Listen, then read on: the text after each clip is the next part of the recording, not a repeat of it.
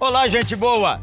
Quem fala aqui é o pastor Jeremias Pereira, da oitava Igreja Presbiteriana de Belo Horizonte. Você que está aí me escutando agora ouvirá uma mensagem substância da palavra de Deus. Vai ser uma bênção para o seu coração. Estamos orando para que você seja edificado e para que você tenha um renovo na sua fé e na sua caminhada junto com o nosso Senhor Jesus Cristo. Deus o abençoe e guarde, em nome de Jesus. Colossenses capítulo 3, 18 a 21 nos desafia da seguinte maneira: Esposas, submetam-se a seus maridos, como convém ao Senhor. Maridos, amem suas esposas e não fiquem amargurados com elas. Filhos, obedeçam a seus pais em tudo, pois isso agrada o Senhor. Pais, não provoquem seus filhos para que eles não fiquem desanimados. Deus amado, tenha misericórdia de nós. Pedimos que o Senhor desperte cada um que compõe esse texto sagrado, que é a composição da família: marido, esposa, pais e filhos. Clamamos para que teu Espírito Santo fale ao meu coração enquanto eu falo e que fale ao coração de cada um enquanto escuta. E em teu nome eu repreendo toda ingerência do mal, no nome de Jesus. Amém. Por favor, pode se assentar. Qual foi o plano original de Deus para a família? Infelizmente, irmãos, quando se pensa na família, muitos não têm boas lembranças. Não é verdade? Minha mãe, ela tem vários filhos, predominantemente homens. E de madrugada ela está dormindo lá em casa e o controle do quarto é um controle que controla a lâmpada e o, e o, e o, e o ventilador caiu. E minha mãe descreveu para minha esposa o susto que ela teve achando que aquilo poderia me incomodar. E é óbvio que esse registro que minha mãe tem é um registro que ela traz do marido que ela teve. Meu pai foi um homem muito cruel. E isso registrou minha mãe. E minha mãe, predominantemente, só tem homens. Até minha irmã é quase que homem. Porque, sério, eram nove, com meu pai dez. E dentre esses nove, só restou minha irmã. E minha mãe, é claro, né? Um time de 11 novamente. E essas duas mulheres estavam entre dez, nove homens. Na Escritura existem apenas quatro capítulos sem pecado: Gênesis 1 e 2 e Apocalipse 21 e 22. Os demais capítulos da Bíblia toda, você vai encontrar uma descrição de pecado. Até mesmo as Escrituras têm muitas histórias trágicas sobre família. E Deus não é um pai coruja que conta apenas coisas boas dos seus filhos. Deus é aquele que conta as coisas boas, mas não deixa de descrever também aquelas coisas ruins que seus filhos fizeram ou fazem. E nós encontramos nas Escrituras Sagradas. Por exemplo, Adão e Eva pecaram. E Adão respondeu culpando sua esposa. Eles então foram pais de dois filhos homens e um dos filhos matou o outro. Abraão, o homem escolhido de Deus, casou-se com duas mulheres quebrando o desígnio de Deus, e por fim expulsou uma esposa e seu filho de casa. Jacó se casou com várias mulheres, como seu avô. Seu, seus, doze, seus doze filhos acabaram vendendo o irmão mais novo como escravo. Seus onze irmãos, aliás, filhos, acabaram vendendo o menor como escravo. Que coisa interessante. Davi esposou várias mulheres e seu filho estuprou sua própria irmã. Então o irmão da filha, Absalão, matou o filho, o filho que a estuprou. Quando consideramos as narrativas bíblicas, vemos muitos relacionamentos familiares que foram quebrados pelo pecado. E é isso que o pecado tem feito ao longo dos anos. A história de hoje não é diferente, o contexto onde eu e você estamos inseridos. O pecado ainda destrói os relacionamentos familiares. O pecado tem jogado famílias na vala comum. Portanto, não temos grandes modelos no, no, fora do plano de Deus, na própria, no próprio Escritura de Deus, ou seja, no mandato de Deus. Quando nós olhamos a palavra de Deus, os homens e as mulheres pecaram. Na verdade, hoje vemos os efeitos do pecado na redefinição do, do casamento. Infelizmente, na nossa sociedade hoje, já se pode contrair núpcias homem com homem, mulher com mulher. Em algumas culturas, os homens tomam muitas esposas, em outras, o homem pode tomar um homem e a mulher pode tomar uma mulher para contrair núpcias. Qual é então o plano de Deus para a família? Como podemos então ter o relacionamento de Deus dentro da nossa própria família, aquilo que Deus de fato plantou, estabeleceu? Quando nós não valorizamos nossa casa, nossa família, nós vamos permitir que o pecado entre, entre, entre e traga mais destruição cada vez maior. E de repente a gente também já faz parte dessa estatística de separado, divorciado, ferido e ferindo. Os relacionamentos que tenho em minha família são os reflexos da minha vida espiritual que eu tenho com Deus. Você já parou para pensar qual é a relação que você tem com Deus? E a relação que você tem com Deus está refletindo na relação que você tem com sua mulher, com seu marido? Eu postei hoje à tarde isso no Instagram. Muitas vezes, quando uma pessoa vem a Cristo, não há uma mudança imediata, mas em Colossenses capítulo 3, Paulo então começa progressivamente mostrar que uma vez que você está em Cristo, tais mudanças precisam afetar você todo e em todas as relações, inclusive familiar. Ele começa no capítulo 1 falando sobre a nova posição do crente em Cristo. Ouça o que ele diz: Desde então você foi ressuscitado com Cristo, coloque seu coração nas coisas de cima, onde Cristo está sentado à destra de Deus. Colossenses capítulo 3, versículo 1. Quando um crente então foi salvo, ele foi espiritualmente identificado com Cristo. E uma vez que nós estamos identificados com Cristo, com Cristo, nós precisamos então fazer refletir essa imagem de Cristo nos nossos múltiplos relacionamentos. Ele morreu com Cristo, ele ressuscitou dos mortos com Cristo, ele agora está sentado com Cristo nos lugares celestiais, conforme Efésios capítulo 2, versículo 6. No entanto, essa posição não deve ser simplesmente uma nota mental. Ah, eu agora fui identificado com Cristo. Esse negócio tem que ser algo prático, tangível, mensurável, perceptível. Uma vez que você foi identificado com Cristo, você agora precisa viver isso no seu relacionamento familiar para a glória de Cristo Jesus. Ou seja, deve mudar a maneira como uma pessoa pensa. Paulo então diz para pensar nas coisas lá do alto e não nas coisas que são aqui de baixo. Quando nós pensamos nas coisas aqui de baixo, nós estamos revelando a nossa essência e a nossa identificação deve mudar a roupa que vestimos. Paulo diz à igreja para tirar as velhas roupas de pecado e colocar novas vestimentas, novas roupas de justiça que se encaixem em nossa posição celestial em Cristo Jesus.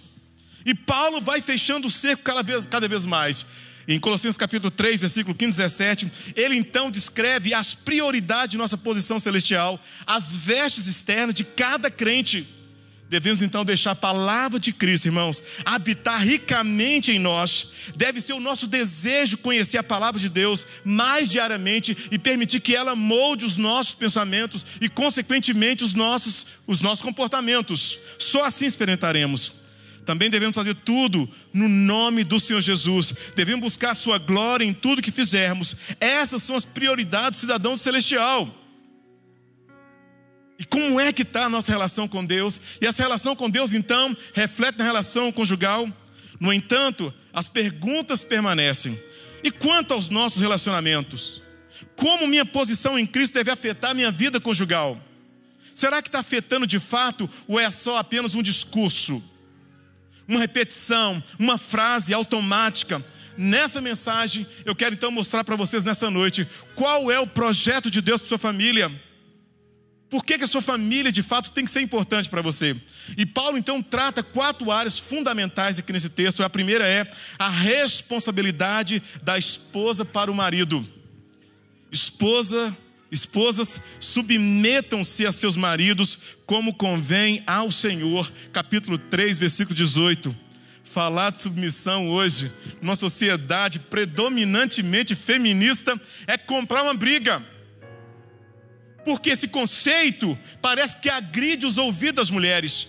Primeiro, irmãos, vemos o papel da esposa, e Paulo diz: esposas, submetam-se aos seus maridos, como convém ao Senhor. A esposa deve submeter ao marido, porque isso é adequado ou apropriado à, posição que ela exerce em Cristo Jesus. Mas qual é a ideia de submissão? Qual é a ideia de submeter aqui, segundo, segundo a palavra de Deus? Irmãos, a palavra submissão muitas vezes carrega uma conotação desagradável em nossa sociedade pós tudo. E graças a Deus, no meio cristão, nós somos ousados em falar, porque nós temos que falar é a palavra de Deus, e nada mais, nada menos. Mas deve-se notar, submissão não significa inferioridade de jeito maneira. Se você, minha irmã, se você é adolescente, acha que submissão é inferioridade, você está extremamente enganada. Se você, homem, acha que é isso, você está também diretamente equivocado quanto ao conceito da palavra de Deus. A submissão não implica que a esposa seja menos do que o marido, nunca. Pois a Escritura proclama claramente a igualdade de todos diante de Cristo. Gálatas 3,28 diz o seguinte: Não há judeu, não há grego, escravo nem livre, homem ou mulher, pois todos vocês são um em Cristo Jesus. Não há inferioridade entre homem e mulher, nem entre escravo e senhor, grego, judeu, em hipótese alguma. Existe igualdade em Cristo, irmão, para a glória do Senhor. Existe igualdade em Cristo. Que coisa libertadora! Glória a Deus por isso. No entanto, nossa igualdade e unidade em Cristo não remove os nossos papéis. Igualdade e unidade, papéis diferentes. É isso que a Bíblia diz quando se fala de submissão. O que Gálatas ensina não muda o fato de que o escravo ainda deveria se submeter ou obedecer ao seu mestre, mesmo ele sendo igual ao seu mestre, ele precisava submeter ao seu mestre. E é isso que a Bíblia diz quando a esposa deve submissão ao seu marido, ou submeter ao seu marido. Algumas feministas se opõem aos ensinos de Paulo, afirmando que as mulheres não precisam mais se submeter aos seus maridos. Não é isso que a Bíblia diz. E quando assim você arvora, quando assim você age, você está estabelecendo um novo modelo para que seus filhos possam imitar, para que seus filhos possam imitar. Nós não podemos quebrar a orientação da palavra de Deus, irmãos, e em hipótese alguma por que então a mulher chamada submeter ao seu marido? Por que, que a esposa precisa submeter ao seu marido? Como isso se reflete no resto da Escritura? Nós encontramos ensinamento bíblico para que isso possa acontecer, para que a harmonia possa predominar, para que Deus seja glorificado no relacionamento familiar. A resposta para isso monta a história da criação. Gênesis 1, 26 diz: E Deus disse: Façamos o ser humano a nossa imagem, conforme a nossa semelhança. Tenha ele domínio sobre os peixes do mar, sobre as aves dos céus, sobre os animais domésticos, sobre toda a terra e sobre todos os animais que rastejam sobre a terra. Deus criou o ser humano à sua imagem, a imagem de Deus o criou, homem e mulher os criou. Glória a Deus por isso. Quando Deus Trinitário fez o homem à sua imagem, ele fez duas pessoas que seriam uma só carne. Está lá em Gálatas 2,24. No casamento, então, o homem e a mulher se tornam uma só carne. E é no casamento que esse homem e a mulher começam a refletir a imagem de Deus, a glória de Deus, o reflexo da trindade de Deus no casamento.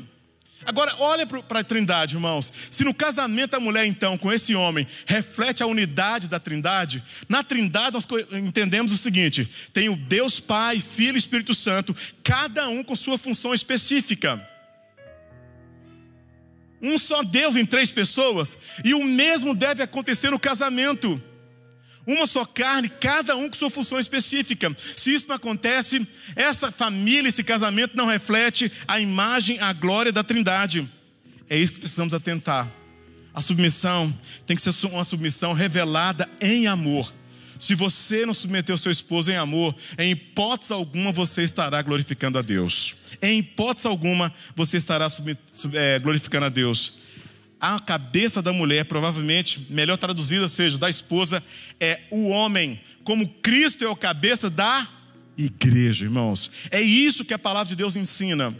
Se você tem um ogro dentro de casa, um déspota, um ditador, eu quero que você entenda, você que me escuta agora, você que é essa pessoa, ditador, você que é esse autoritário, você está extremamente desvinculado da própria palavra de Deus. Mas a despeito do marido que você tem, o importante é o que a palavra de Deus diz para você. A relação matrimonial, então, é um reflexo da relação, irmãos, é, trinitária. A unidade. E cada um na trindade exerce a sua função. Assim deve acontecer também no casamento, para a glória de Cristo Jesus. Ou seja, essa submissão tem que se revelar em amor Sabe por quê? Olha, está lá no Gênesis 3,16. Diz o seguinte: olha, aumentarei muito os seus sofrimentos na gravidez, com dor você dará à luz filhos, o seu desejo será para o seu marido e ele a governará. Preste atenção, mulher, minhas irmãs, desde o Éden, desde a queda, o desejo da mulher passará a ser do marido, isso é por causa do pecado. E esse marido vai governar essa mulher, e isso é por causa do pecado. Deus diz aqui que o desejo da mulher seria para o marido. Isso significa que, por causa do pecado, a mulher naturalmente desejaria servir o marido? Absolutamente não. Mas esse desejo então passaria a ser do marido, e isso é em função do pecado. Na verdade, significa o oposto: a mulher não quer servir, a mulher não quer submeter. Vemos essa palavra usada lá em Gênesis capítulo 4, versículo 7, que diz o seguinte: Eis que o pecado está à porta, à sua espera. O desejo dele será contra você, mas é necessário que você o domine. Há uma expectativa de Deus que as esposas submetam-se ao seu marido no Senhor, no nome de Cristo Jesus. Mas como deve ser a submissão? Uma submissão no contexto do amor. Um dos belos aspectos da Trindade é que Deus Pai não domina ou força Cristo a submeter a Ele, em hipótese alguma. Assim também, marido, você não deve exigir que sua mulher submeta a você no nome de Cristo Jesus. E você, minha irmã, deveria submeter seu marido em amor para a glória de Cristo Jesus, no nome dele, e assim deveria ser. Porque só assim Deus vai ser glorificado nesse casamento. Só assim nós vamos preservar esse casamento, refletindo a imagem da Trindade no nome de Cristo Jesus. Mas Paulo não fala só para a mulher. Nós encontramos aqui também a responsabilidade do marido para com sua esposa. Maridos, amem suas esposas e não fiquem amargurados contra elas. E quanto ao papel do marido, olha, eu tenho lido, eu estou casado há 33 anos, graças a Deus, estou com minha mulher 41. Eu acho que amar é mais difícil que submeter. Eu acho. Amar como Cristo amou a igreja. Paulo diz aos maridos que eles devem amar suas esposas. Agora deve-se saber que contexto do Antigo Testamento era esse onde Paulo extrai essa palavra, irmãos. Se você pegar a cultura greco-romana, a cultura judaica, a mulher, a mulher, essa mulher não tinha valor algum. Pelo contrário, sobre a lei judaica, uma mulher era uma coisa, propriedade do seu marido, tanto quanto sua casa, o seu rebanho, seus bens materiais. Ela não tinha nenhum direito legal. A mulher jamais foi amada no passado. Dentro da sociedade, olha só, interessante, essa mulher respeitável vivia uma vida de reclusão total, total. Isso na sociedade grega. Ela era até respeitada, mas ela era reclusa, uma vida totalmente reclusa. Ela nunca aparecia nas ruas sozinha, nem mesmo para fazer compras. Ela morava em moradias femininas, predominantemente femininas, femini, é, compostas só de mulheres não feministas, e não, não juntava com os homens em casa, nem mesmo para as refeições. Para as, ambas as culturas, judaico e grega, as mulheres não tinham valor algum. Então Paulo pega aquela cultura e fala assim: não, Deus pega aquela cultura e fala: não, marido, você precisa amar essa mulher. Essa mulher precisa ser tratada com profundo amor. É isso que a Bíblia diz para você, meu querido irmão. A despeito das diferenças, e nós temos diferenças, gente, os opostos se atraem. Ah, se Chile fosse igual a mim, se eu fosse igual a Chile. Somos totalmente diferentes. E às vezes as diferenças nos traem. Elas não só nos atraem, mas nos traem. Quantas e quantas vezes talvez você desejou que o seu marido tivesse o seu ritmo, sua energia, sua organização? Ou talvez quantas e quantas vezes você desejou que a sua mulher fosse tão dinâmica, organizada, que acordasse cedo? Eu, por exemplo, Pois é, irmãos. Na cultura judaica e grega, a mulher tinha pouco ou nenhum direito, nenhum valor. Ela era uma propriedade destinada a servir ao marido, unicamente ao marido. Portanto, os ensinos de Paulo aqui iam contra a influência da sociedade judaica e grega. Ele diz: olha, você precisa amar intencionalmente essa mulher. Efésios então descreve como deve ser o amor do marido. Ele é chamado a amar como Cristo amou a igreja. Maridos, Ame suas esposas assim como Cristo amou a igreja e se entregou por ela para santificá-la, purificando-a com lavagem da água pela palavra e apresentá-la a si mesmo como uma igreja radiante, sem mancha, sem ruga ou qualquer outra mancha, mas sagrada e irrepreensível. Da mesma forma, os maridos devem amar suas esposas como seus próprios corpos. Quem ama sua esposa, ama a si mesmo. Quais são então as características do amor do marido em Efésios capítulo 5, 25 a 28? Olha só, primeiro, o amor deve ser realista. Diz aqui, olha, o marido deve amar essa mulher, mas ele não pode ter fantasias irrealistas sobre a mulher com quem está casando. Seu amor tem que ser um amor realista. É isso que a palavra de Deus nos ensina. E quando nós entendemos isso, irmãos, nós não nos frustramos. Nós não nos frustramos. Aliás, é um pouco de conhecimento para vocês. Sabe por que a gente ama as pessoas? A gente ama as pessoas porque nós amamos o que de nós há no outro, porque a tendência é a gente odiar. Por isso que às vezes você acha que o outro é bom demais ou que você ama demais. Você começa a identificar suas próprias características no outro. Segundo lugar, o amor deve ser sacrificial. Ele deve amá-la como Cristo amou a igreja e está disposto a morrer por ela. É isso que a palavra de Deus então diz. Esse amor tem que ser não só sacrificial, mas esse amor também tem que ser proposital. Você decide isso. E quando nós decidimos, quando nós tomamos uma decisão, o Espírito Santo, a Trindade, vem a nosso favor e nos impulsiona a realizar aquilo que desejamos no nome de Cristo Jesus. A Bíblia diz: porque é Deus que opera em vós, tanto querer quanto o realizar.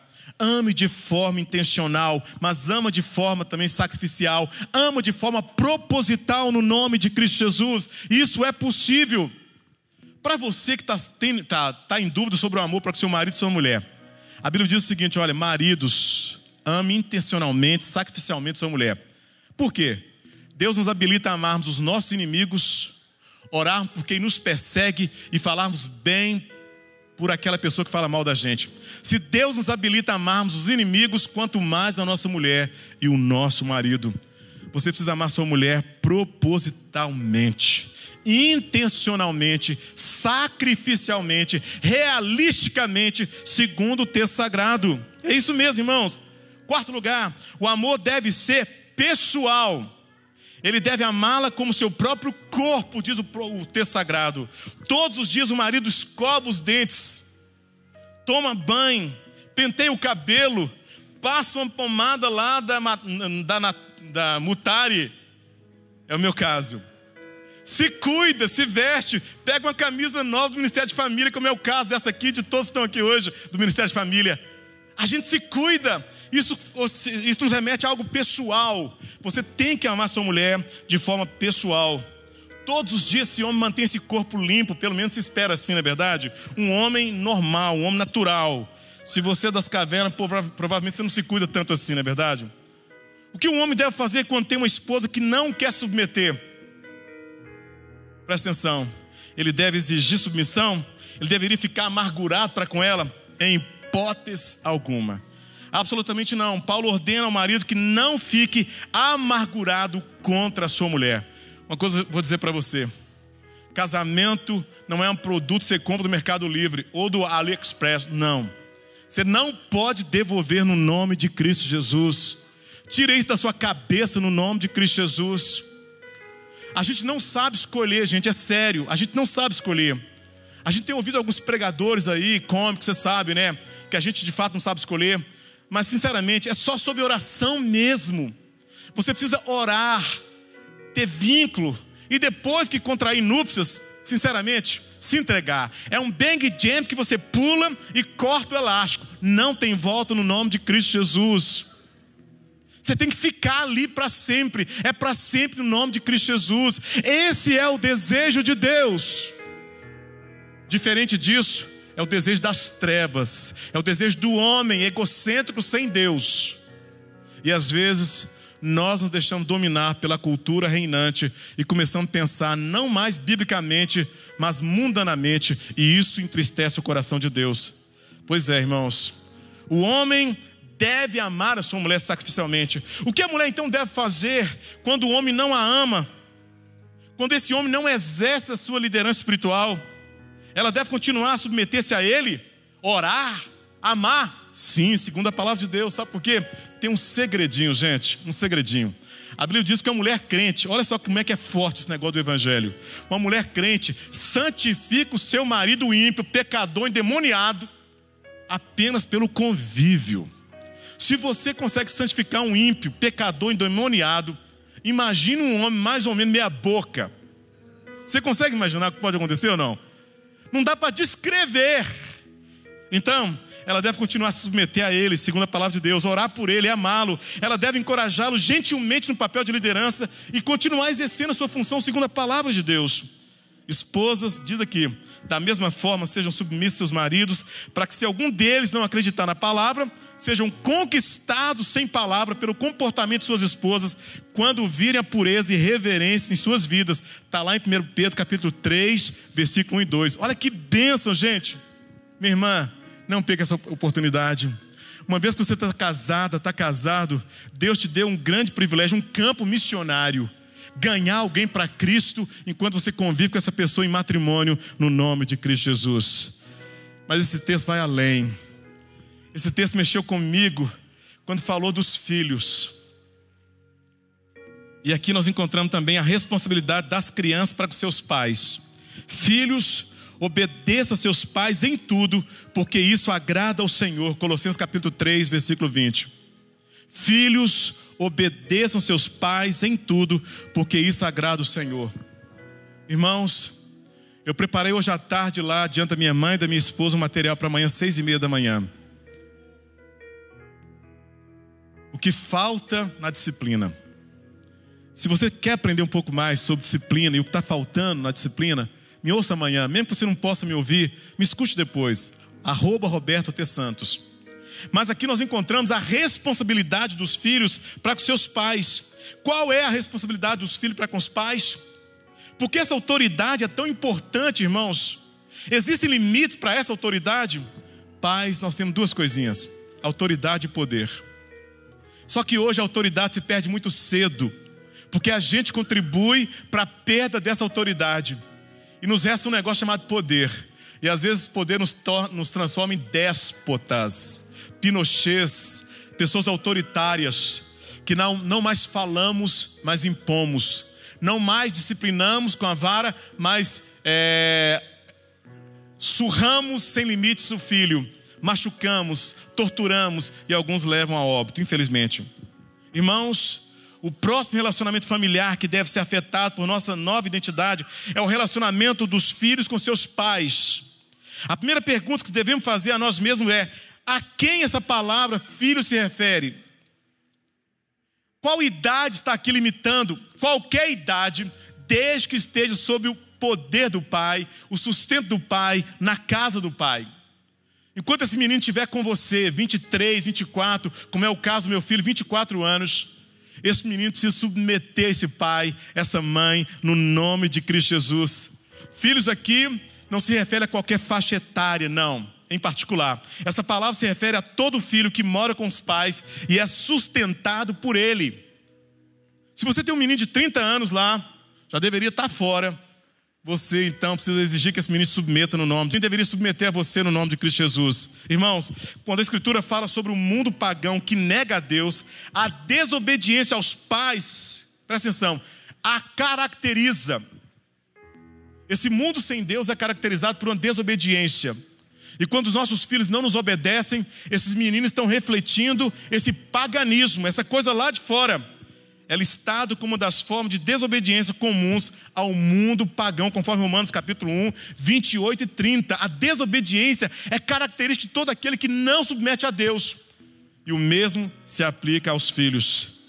Ouça o que a palavra de Deus diz, 21, 28 a 30.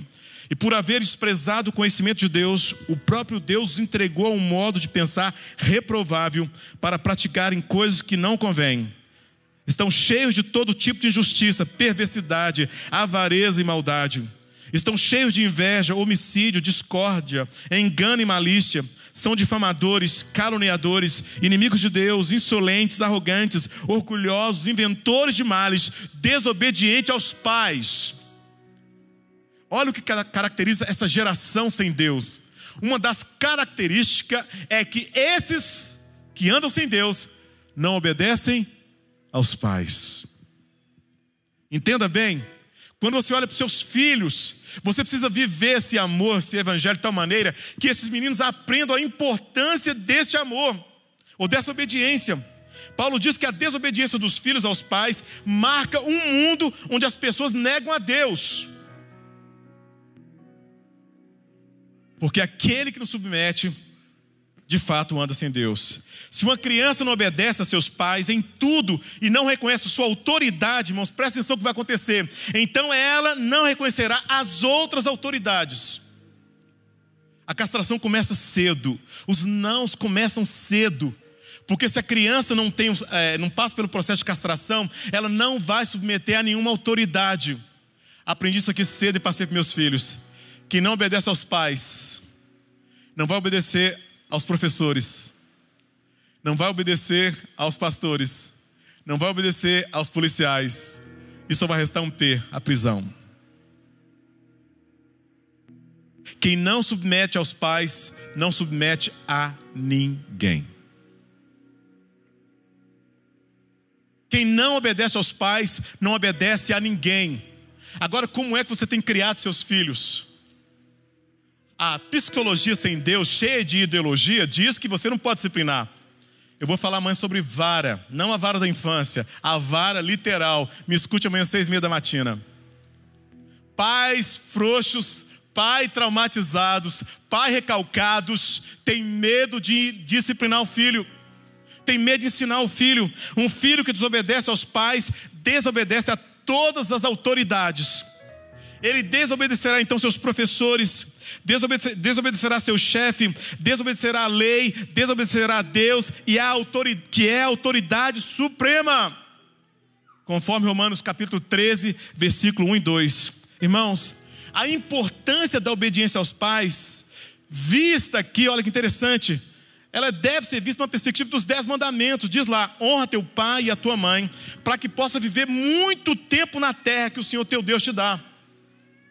Interessante, não é que você torne-se longéveno por simplesmente pelo obedecer, é que a desobediência vai limitar a sua vida. Quem obedece vive mais, é óbvio. O mandamento diz para honrar seu pai e sua mãe, para que você possa viver por muito tempo na terra. Irmãos, na antiga aliança, a desobediência era marcada por assassinato por meio de apedrejamento. Quer ouvir então? Vários textos falam sobre isso. Tem um texto que fala assim: olha, corvos do ribeiro arrancarão seus olhos. A desobediência era tratada com muita severidade, por isso que a vida era limitada. E aquele que obedecia tinha uma vida estendida, prolongada. A importância desse mandamento, então, irmãos, é vista nas consequências drásticas prometidas a quem o violou. Irmãos, precisamos atentar. Ouça o que a palavra de Deus diz, atenção. Êxodo 21, 17. Quem amaldiçoar o pai ou a mãe deve ser condenado à morte. Na lei antiga era assim. E toda vez que nós quebramos a orientação paterna, nós vamos dar mal. Presta atenção, meu drama aqui agora.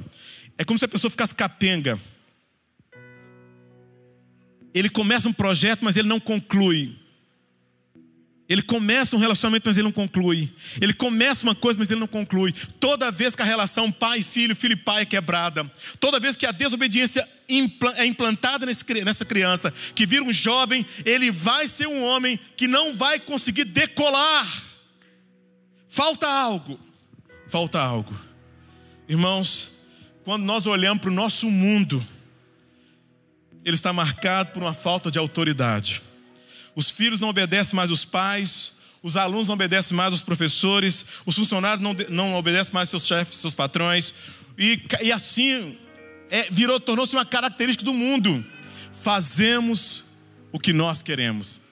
A Escritura então declara que quando a sociedade chega a esses extremos, ela então acaba ficando sob a maldição de Deus e sob o, sob o seu julgamento. Os pais sábios, então, farão com que seus filhos sejam devidamente instruídos, treinados, para que se tornarem crianças obedientes ao Senhor e aos pais no nome de Cristo Jesus. Eu quero concluir falando aquilo que chamou minha atenção nesse texto.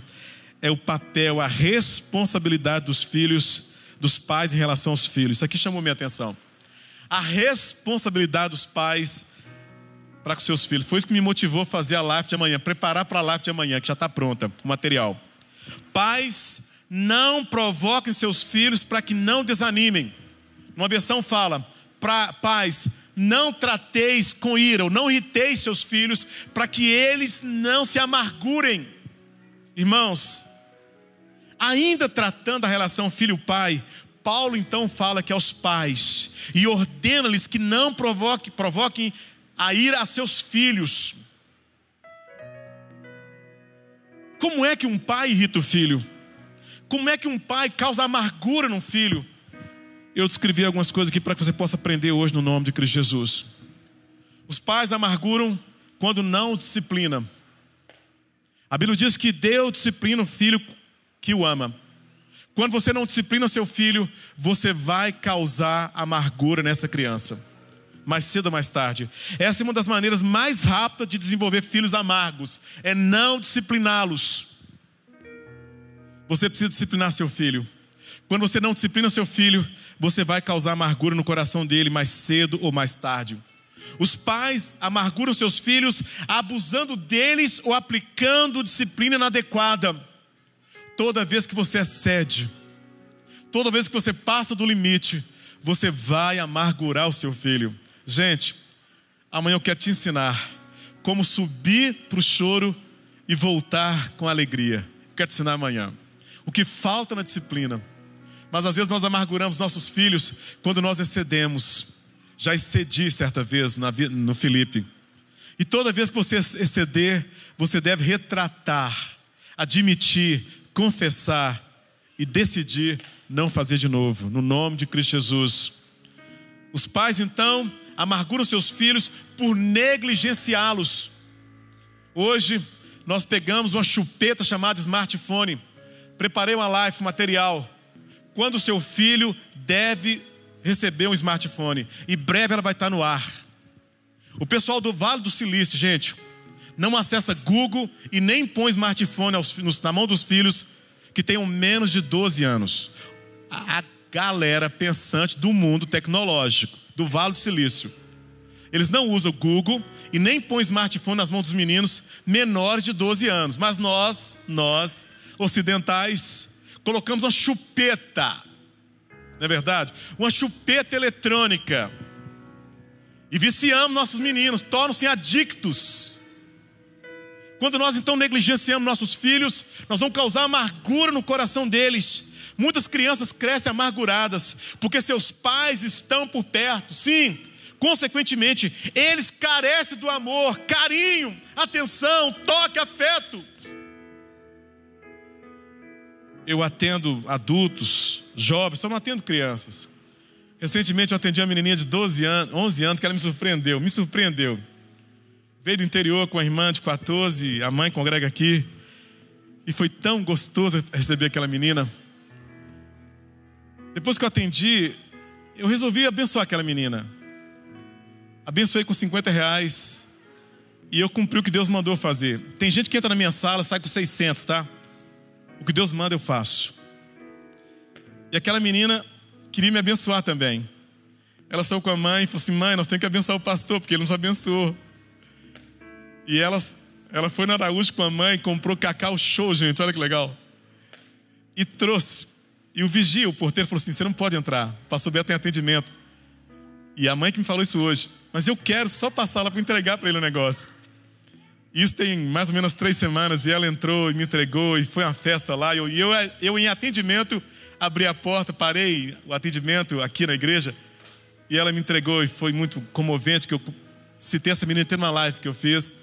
E hoje a mãe me contou essa história. Irmãos, às vezes nós amarguramos nossos filhos quando nós os negligenciamos. Pai, sua menininha pode ter virado adolescente, os seios ter surgido. Você precisa continuar abraçando essa menina, elogiando essa menina no nome de Cristo Jesus. Você precisa abraçar seu filho, beijar seu filho, elogiar seu filho no nome de Cristo Jesus. Eu tenho um filho de 24 anos e um de 30. Eles são totalmente diferentes. Um tem o meu temperamento, o outro da mãe, água e óleo. Mas ambos são carinhosos, porque lá em casa o afeto é de graça. Uma das marcas que eu tenho é o carinho, o amor, assim. Mas o mais novo, quando ele se aproxima de mim, normalmente é assim: ele aproxima assim, para eu beijar a testa dele. Ou então estendendo a mão para me cumprimentar quando eu estou sentado. Isso é muito bom. Me lembro certa vez que meu filho, as pessoas o, aproximavam dele elogiando: Olha, você é tão bonito, tão bonito. E ele falava o seguinte com seis aninhos: Eu sei, eu sei, eu sei.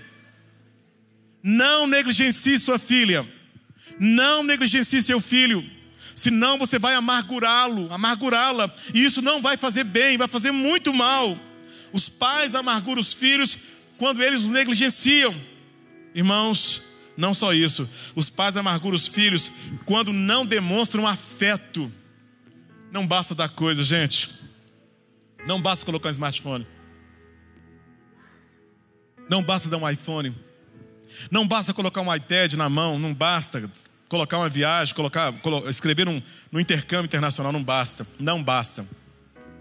Hoje eu estava, eu e o Yuri estava conversando com um pai, amigo nosso, e a gente estava falando sobre isso, né? Característica de filhos. E essa menininha parece que ela tem uma tendência meio underground, né? E é claro, o pai é todo assim, parece que é mais boy. O pai parece um boy, né? Então ele quer um, um, um cara, assim, um amigo dessa menina, boy. E a menininha tem suas tendências underground, então não identifica com os boys.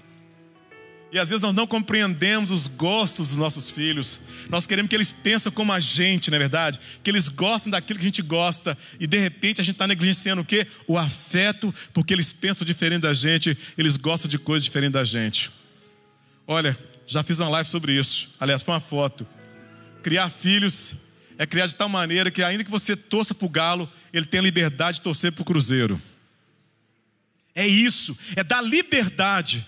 Irmãos, quando nós pensamos em família, nós precisamos então rever aquilo que nós pensamos a partir daquilo que a palavra de Deus diz, e não a partir daquilo que a sociologia, que a filosofia, que a psicologia está ditando sobre nós. A família, no olhar de Deus, é uma família importante, tão importante, que nós encontramos aqui em vários momentos diretrizes para que essa família funcione segundo o propósito eterno de Deus, no nome de Cristo Jesus. Portanto, como é que você está em família? Que valor você tem dado à sua casa, ao seu marido, à sua esposa, aos seus pais e aos seus filhos? Será que podemos fazer algo diferente a partir de agora? Dar uma guinada, virar a chave, para que algo possa acontecer a partir desse momento na nossa casa, no nome de Cristo Jesus? Para que a gente possa ver e testemunhar esse evangelho sendo mantido, perpetuado, replicado na vida dos nossos filhos? Eu acredito que isso é possível se nós começarmos a olhar para a nossa família com o olhar de Deus e valorizarmos a nossa família como Deus valoriza, segundo o intento da palavra dele no nome de Cristo Jesus. Família é importante. O que você tem feito pela sua família? Considerando que ela é importante, o que você poderia fazer a partir de hoje por sua família, por sua mulher, pelo seu marido, pelos seus filhos, pelos seus pais? Quero te encorajar a não parar por aí. Nós dispomos aqui na nossa igreja várias ferramentas para que você possa fazer uso delas e afiá-la ou se afiar e se preparar para fazer com que essa família funcione segundo o coração de Deus e para a glória do Senhor no nome de Cristo Jesus. Por isso nós queremos orar por você hoje em nome de Jesus, te encorajando.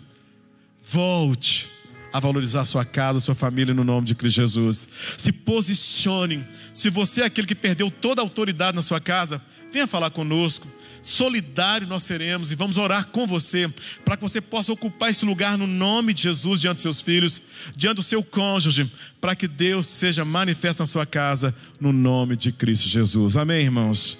Quero convidá-lo agora a se colocar em pé, toda a igreja, por favor. Eu quero chamar o Ministério de Família aqui, que nós queremos orar com você e por você agora, no nome de Jesus. Queremos sim que Deus te surpreenda que Deus te abençoe, que Deus te encoraje, que Deus te fortaleça, para que sua casa seja uma casa onde de fato Deus vai ser manifesto no nome de Cristo Jesus. Amém. Se você quer isso, eu gostaria que você colocasse agora a mão no seu coração aí, lado esquerdo do peito e orasse comigo essa oração que eu farei agora. Você pode ter filhos ou não, você pode ser solteiro ou casada, mas eu quero convidar você agora, colocar a mão no peito agora e orar comigo a oração que eu farei no nome de Jesus agora. E nós estaremos de mãos levantadas agora, clamando ao Senhor por vocês aqui também. Repita então comigo, Senhor Jesus, eu me coloco em tuas mãos e apresento ao Senhor a minha casa. E eu gostaria tanto que eu e a minha casa servíssemos ao Senhor. Jesus, abra meus olhos para ver a importância da família na minha vida, a importância da minha família na sociedade, a importância da família segundo a palavra do Senhor. E além de abrir meus olhos, Senhor, encha-me de força e vontade, coragem e ousadia para fazer o que for necessário por essa família, no nome de Cristo Jesus. Amém. Nós vamos orar mais uma vez. Senhor Jesus, muito obrigado pela tua presença nesses dias conosco, todos os dias. Pai amado, eu clamo para que o Senhor ajude cada pai, Senhor, a cuidar bem dos seus filhos, a cada marido a cuidar bem da sua esposa Ajude cada esposa, Senhor Deus, a submeter no amor ao, ao seu marido, no nome de Cristo Jesus. Ajuda cada esposo a amar sua esposa de forma sacrificial, como Cristo amou a igreja no nome de Jesus. Ajude cada filho a obedecer seus pais no nome de Cristo Jesus. E ajude cada pai a trabalhar o equilíbrio na disciplina no nome de Jesus. Para que esses filhos possam submeter a eles também, para a glória do Senhor. Deus amado, tira de cada família a confusão, o desrespeito, a falta de amor, a intolerância no nome de Jesus, Pai amado.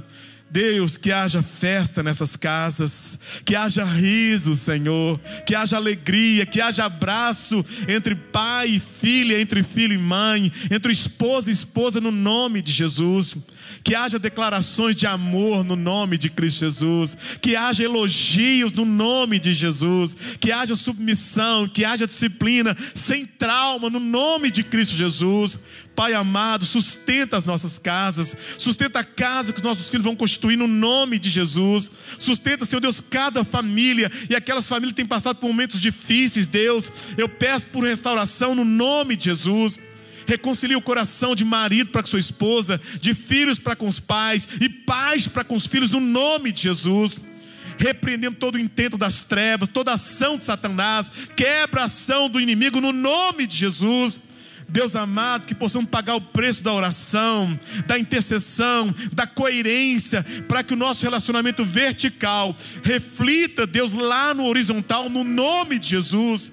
Que haja assim, Deus, espiritualidade em cada lar, para a glória do Senhor. Por isso, Deus, gere esperança aqui nos pais, gere esperança nos cônjuges, Senhor Deus, gere esperança nos filhos, Senhor Deus. Esses que ouviram a mensagem, que entenderam que eles possam obedecer seus pais, no nome de Jesus.